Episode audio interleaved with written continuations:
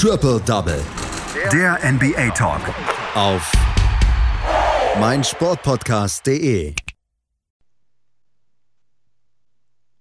Die Utah Jazz lassen sich einfach nicht mehr besiegen. Auch die Los Angeles Lakers, auch wenn da zwei Spieler fehlten, waren überhaupt keine Prüfung für die Jazz.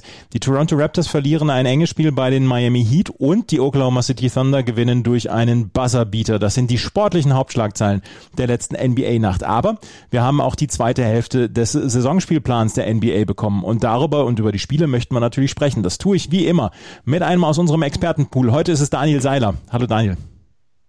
Hallo Andreas. Wir fangen an mit dem Spielplan. Der ist vor der Saison nicht für die gesamte Saison veröffentlicht worden, sondern nur für eine Hälfte. Das hatte so ein bisschen dann auch den Grund, man wollte erstmal schauen, wie es aussieht mit, äh, mit Corona und wie die Saison fortschreiten könnte. Ähm, jetzt haben wir gesehen in den letzten Wochen und Monaten, die Saison ist sehr, sehr ruhig fortgeschritten. Es gab nicht große Ausbrüche oder so, sondern die Spiele konnten durchgeführt werden, bis auf einige Ausnahmen, die mussten verlegt werden. Aber der Spielplan für die zweite Hälfte ist jetzt ähm, veröffentlicht worden. Genau.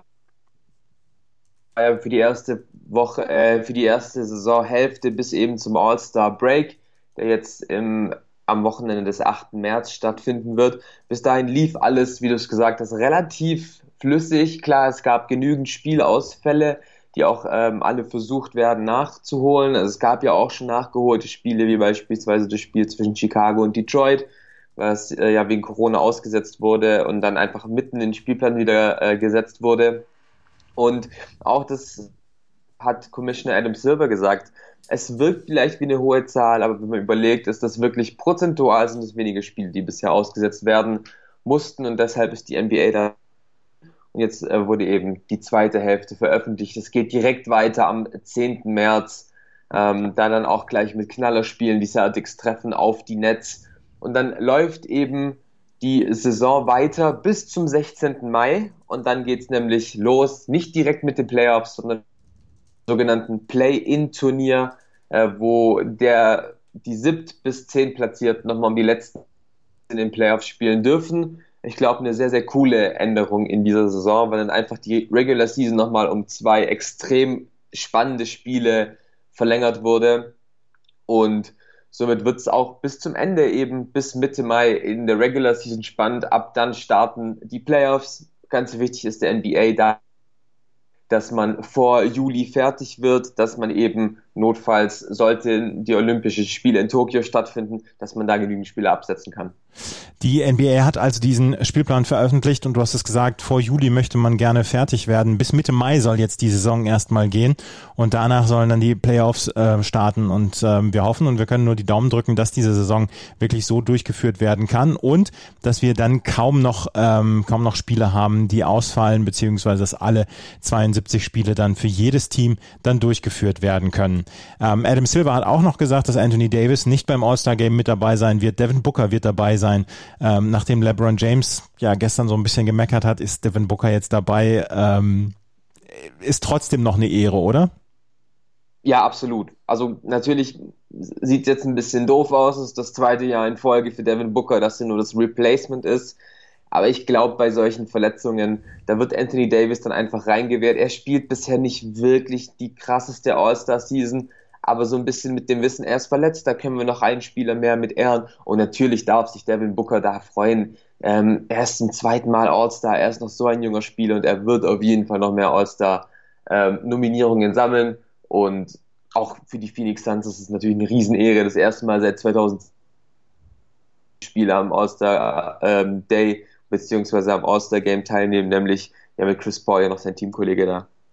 Der Spielplan ist also veröffentlicht. Letzte Nacht gab es auch weitere Spiele in der NBA. Es gibt im Moment sehr, sehr viele Spiele in der NBA und wir fangen mit einem Spiel an, der beiden Dickschiffer aus der Western Conference, der Utah Jazz gegen die Los Angeles Lakers. Und ich habe es in der Anmoderation schon erzählt, die Utah Jazz, denen ist im Moment völlig egal, wer sich da ihnen in den Weg stellt. Sie räumen einfach alles weg. Ja, die Lakers waren ohne Anthony Davis und ohne Dennis Schröder dabei, aber trotzdem ein Sieg mit 25 Punkten für die Utah Jazz. Die sind im Moment das Maß aller Dinge und sie lassen sich von nichts und niemandem aufhalten. Das ist der Wahnsinn.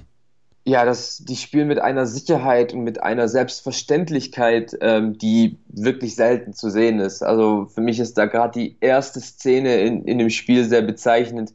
Mike Conley hat gleich mal den Ball, versucht gar nicht irgendwie seine Leute einzusetzen, weil er findet mit einem Stepback sofort einen freien Dreier und äh, dringt den einfach in den Korb rein. Damit stand es nach gefühlt vier Sekunden schon 3 zu 0 für die Utah Jazz und es war einfach, dieser Vibe hat dann das komplette Spiel ähm, angehalten. Und ja, du hast es erzählt. Anthony Davis ist noch an der Wade verletzt. Dennis Schröder ist noch im Corona-Protokoll.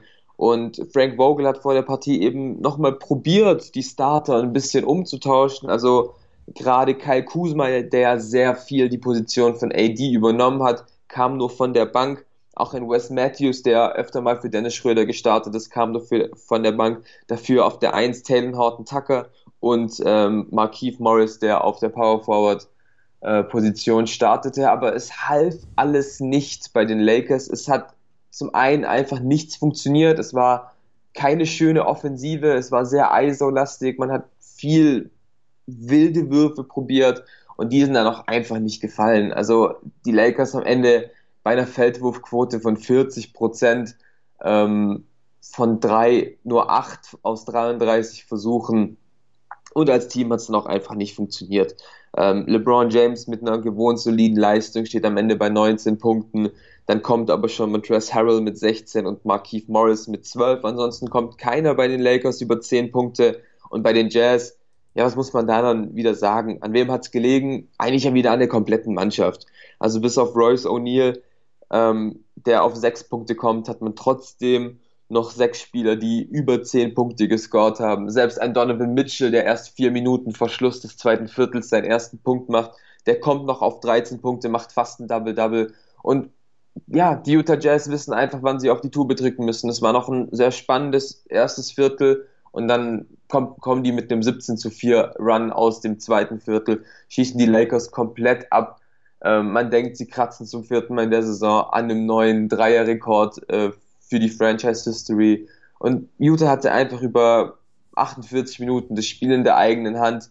Die Führung waren bis zu äh, 29 Punkte und die Lakers hatten einfach von vorne bis hinten keine Chance und das war wirklich ein Statement-Sieg es ist ja erstaunlich, dass die Utah Jazz da keinen Go-To-Guy haben, der jeden Abend 35 Punkte macht. Du hast es gerade eben gesagt. Es ist, ähm, es ist wieder die gesamte Mannschaft, die dort ähm, mitgeholfen hat. 18 Punkte für Jordan Clarkson von der Bank, 18 Punkte für Rudy Gobert, 14 Punkte für Mike Conley, 15 für Bojan Bogdanovic. Diese, diese Offensive, die schnurrt im Moment wie ein Kätzchen, habe ich das Gefühl. Und sie, sie ist nicht von einem Spieler abhängig, sondern es kann immer ein anderer Spieler dabei sein, der einfach mal 15 bis 20 Punkte macht. Das ist erstaunlich.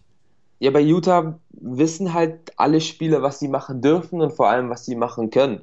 Also da hat halt ein Royce O'Neill hat die Aufgabe, in der Ecke zu stehen und freie Dreier zu treffen, wenn halt ein Conley, ein Bogdanovic oder ein Donovan Mitchell in die Zone reinziehen. Und das macht Royce O'Neill in dieser Saison zu einem sehr, sehr guten Teil. Steht bei einer Feldwurfquote von 45 Prozent, macht acht Punkte pro Spiel. Mehr, mehr erwartet man von ihm nicht, der hauptsächlich für die Defensive da ist dann wissen es die Utah Jazz auch, wie man diese Four-Out, One-In-Aktion einfach spielt, indem man ein Center drin hat, entweder Rudy Gobert oder auch Derek Favors, die dann einfach mit vier Schützen auswärts einfach in der Zone ein bisschen dominieren können. Das machen beide in dieser Saison überragend.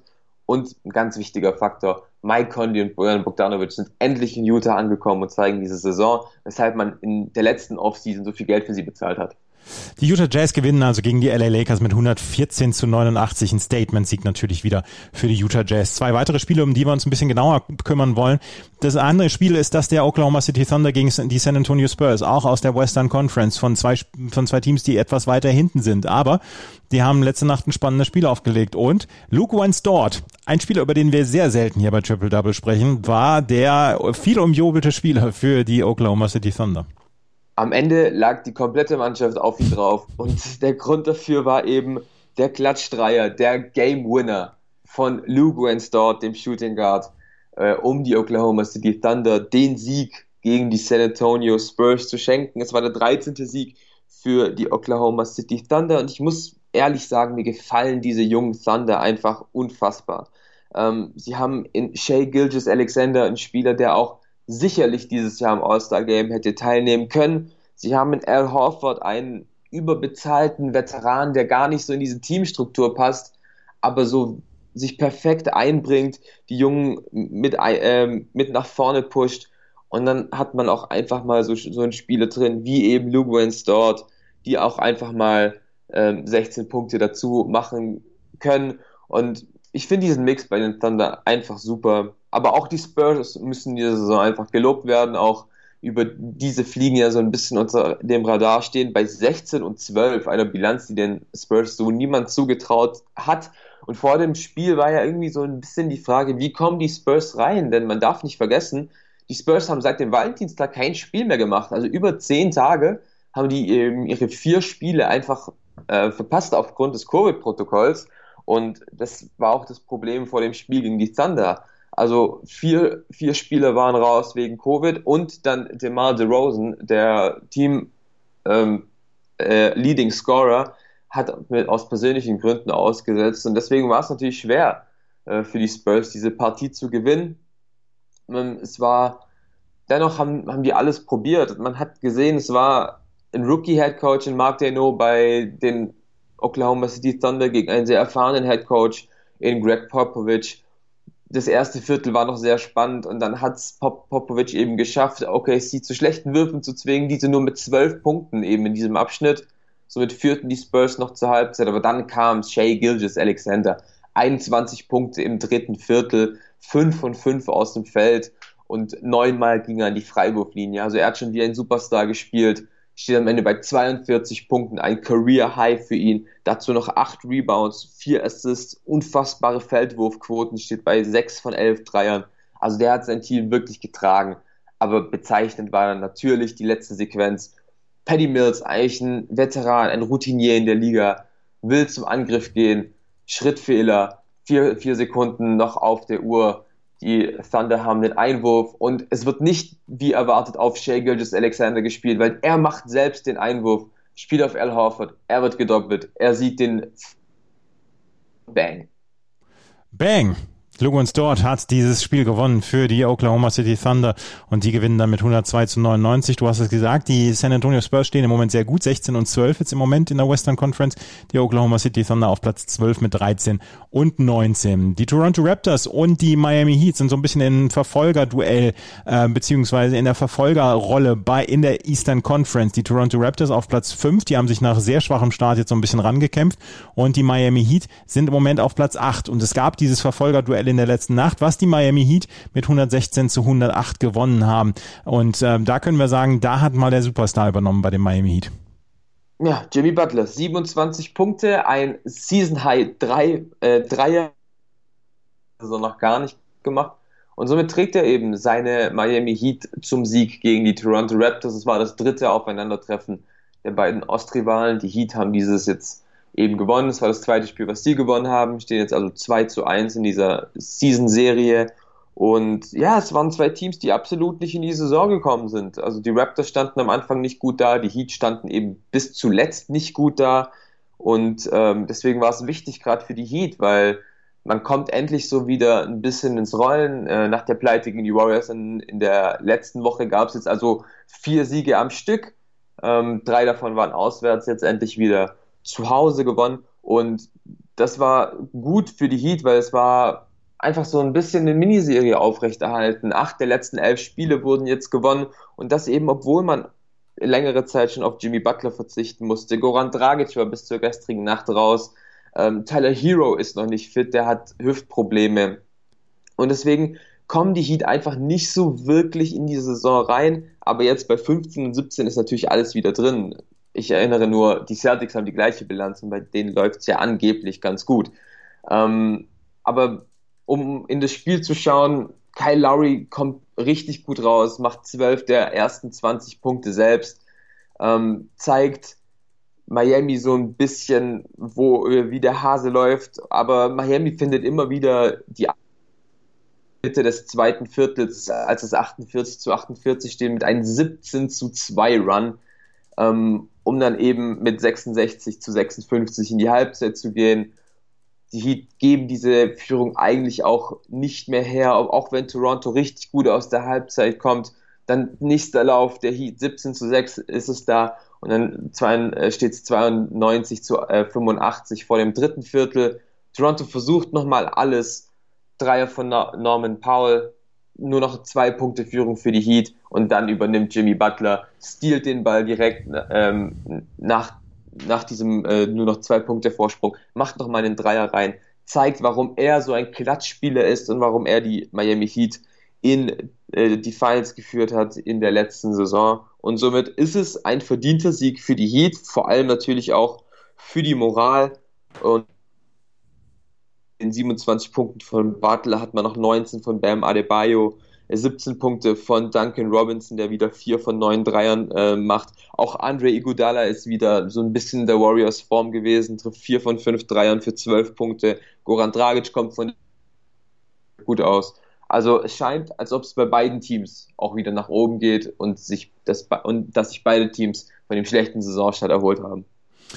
Wir haben noch ein paar weitere Ergebnisse hier aus der NBA aus der letzten Nacht. Die Golden State Warriors gewinnen bei den Indiana Pacers mit 111 zu 107. Stephen Curry mit 24 Punkten, 8 Rebounds, 8 Assists. Domantas Sabonis mit seinen 22 Punkten und 16 Rebounds konnte nichts dagegen tun gegen die Niederlage.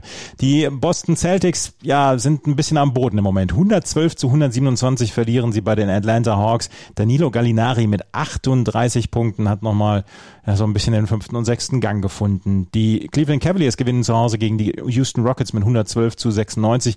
Jared Allen für die Cleveland Cavaliers mit 26 Punkten und 18 Rebounds erfolgreich. Die Chicago Bulls gewinnen gegen die Minnesota Timberwolves mit 133 zu 126. 35 Punkte von Neu-All-Star Zach Levine. 24 Punkte und 8 Rebounds von Carl Anthony Towns waren nicht genug. Die New Orleans Pelicans gewinnen gegen die Detroit Pistons mit 128 zu 118. Sein Williamson, auch er beim All-Star-Game dabei, 32 Punkte für ihn. Die äh, Phoenix Suns verlieren etwas überraschend gegen die Charlotte Hornets mit 121 zu 124. Malik Monk mit 29 Punkten und LaMelo Ball mit einem richtig starken Spiel für die Charlotte Hornets. Das waren die Spiele aus der letzten Nacht. Das war Daniel Seiler mit seinen Einschätzungen zu diesen drei Hauptspielen, die wir uns äh, angeschaut angeschaut haben, plus dem neuen Spielplan für die zweite Saisonhälfte. Danke, Daniel. Vielen Dank. Schatz, ich bin neu verliebt. Was? Da drüben. Das ist er. Aber das ist ein Auto. Ja, eben. Mit ihm habe ich alles richtig gemacht. Wunschauto einfach kaufen, verkaufen oder leasen. Bei Autoscout24. Alles richtig gemacht. Triple Double. Der NBA Talk. Auf meinsportpodcast.de. Schatz, ich bin neu verliebt. Was? Da drüben. Das ist er. Aber das ist ein Auto. Ja, eben. Mit ihm habe ich alles richtig gemacht. Wunschauto einfach kaufen, verkaufen oder leasen. Bei Autoscout24. Alles richtig gemacht.